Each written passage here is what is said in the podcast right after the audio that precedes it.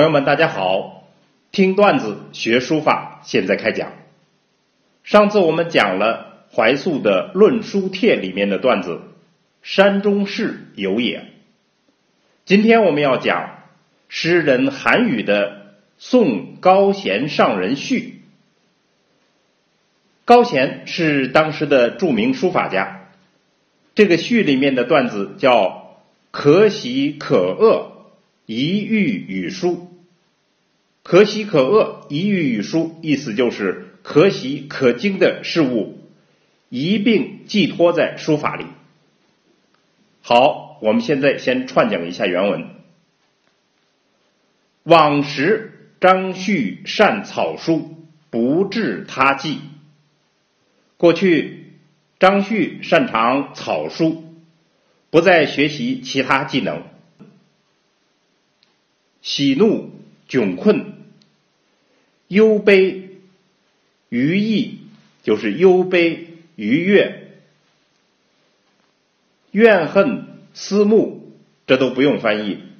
汗醉无聊不平，这都不用翻译。有动于心，必于草书焉发之，就是有感动于内心的。都一定会用草书来表达抒发。观于物，就是观察于事物物象，见山水崖谷、鸟兽虫鱼、草木之花石、日月列星、风雨水火、雷霆霹雳、歌舞战斗，这些都不用翻译。天地事物之变，天地间的事物的变化，可喜可恶、可喜可惊的事情，一遇与书，一并寄托于书法。故序之书，变动有鬼神，所以张旭的书法变化犹如鬼神一般，不可端倪。就是变幻莫测，以此终其身而名后世，由此终其一生留下了后世的美名。好，我们现在把原文诵读一遍。往时张旭善草书，不治他技，喜怒窘穷，忧悲余意。怨恨、思慕、汗醉、无聊、不平，有动于心，必于草书焉发之。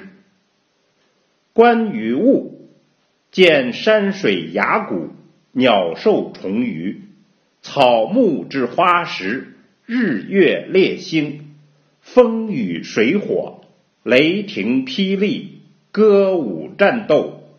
天地事物之变，可喜可恶，一欲与书。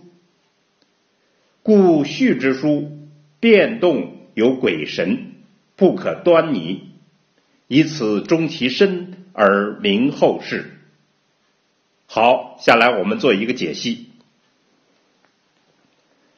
在古代，诗人的地位比书法家高。前面我们讲的怀素。就在自己的自序帖里大量列举诗人给他的题诗，以此抬高自己，证明自己。这里韩愈给草书大师高贤上人写序，也是有意提携他。这种风气和我们现在不同。